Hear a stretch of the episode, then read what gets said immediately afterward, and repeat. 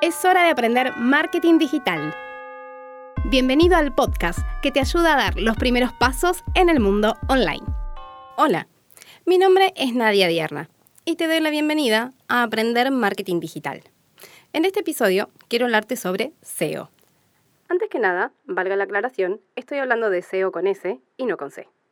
Ahora sí, esta palabra es una sigla que viene del inglés Search Engine Optimization, lo que en español significa posicionamiento en motores de búsqueda o posicionamiento orgánico o posicionamiento en Google.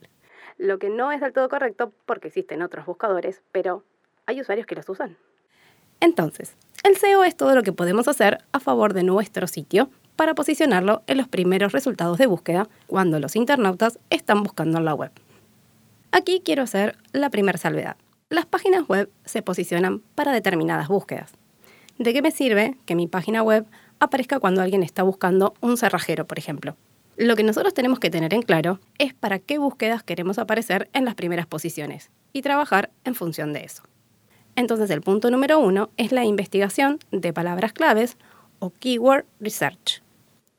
Esta investigación debe ser exhaustiva para entender cómo busca la gente, qué palabras ya utiliza tu competencia y qué palabras no te van a ayudar a posicionarte porque aquí la verdadera desgracia es elegir mal las palabras claves que van a ir a tu web y termines seleccionando aquellas que nadie utiliza para buscar. Una vez que tengas tu selección de palabras claves bien corroboradas, sabiendo que generan tráfico a tu web, lo siguiente será saber dónde colocarlas, para que Google las lea y muestre tu página cuando los usuarios la coloquen en el buscador. Así funciona el SEO. Google tiene un poderoso robot que cada vez que se da de alta una página, escanea todo el sitio y si las palabras claves están correctamente colocadas, Google entiende de qué temas habla esa página web. El SEO surgió con Google, allá por el año 1998, y su objetivo era que los usuarios de Internet pudieran acceder a la información de manera fácil y rápida. Bueno, rápida teniendo en cuenta la conectividad de aquella época. En este momento quizás te estés preguntando, Nadia, ¿y dónde pongo las palabras claves? La verdad es que hay muchas partes del sitio donde pueden ir las palabras claves. Empecemos por la más importante, la URL. Esto es algo que debes considerar cuando vayas a comprar tu dominio. Si podés poner tu palabra clave ahí, todo va a ser mucho más fácil.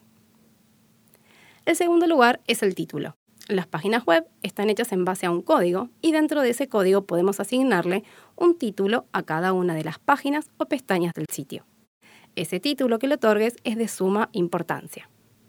En tercer lugar, las palabras claves deben ser parte de la descripción del sitio. Esas dos líneas que aparecen debajo del título cuando buscamos en Google. En cuarto y último lugar, las palabras claves tienen que estar como contenido dentro del sitio ya sea en los párrafos que describen tu producto o servicio, en el blog de tu página o en ambos. Hay otros dos tipos de contenidos que caracterizan a una página web, las fotos y los videos. Estos también juegan un rol importante a la hora de posicionar tu sitio. Primero, hablemos de las imágenes. El valor que este tipo de documento aporta al posicionamiento de tu sitio radica en el nombre del archivo. Algo tan simple y sencillo como ponerle a la foto que vas a subir a tu web el nombre de tu marca y la sección puede marcar la gran diferencia.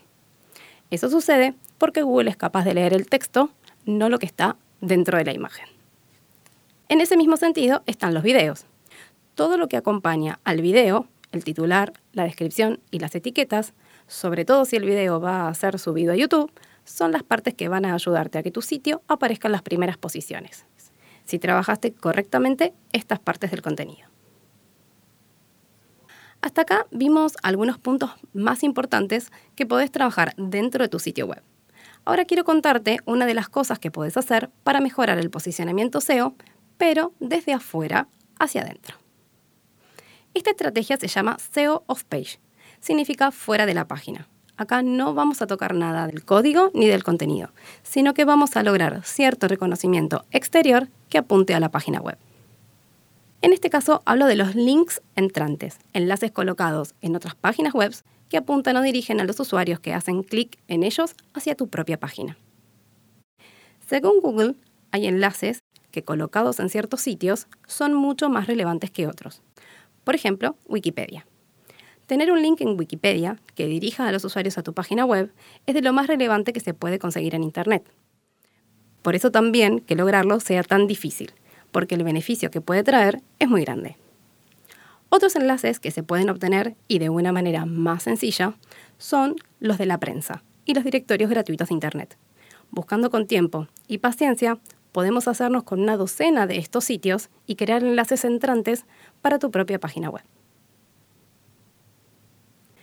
Hasta aquí el episodio de hoy. Recordá que si te gustó, puedes darle a seguir en Spotify para que te avise cada vez que hay un nuevo episodio. Si crees que este contenido le puede ayudar a alguien, compartíselo. Nos vas a ayudar muchísimo a los dos. Este episodio de Aprender Marketing Digital llegó a su fin. Si quieres seguir aprendiendo, te invito a seguirme en las redes sociales. En todas me puedes encontrar como Nadia Dierna. Hasta el próximo episodio.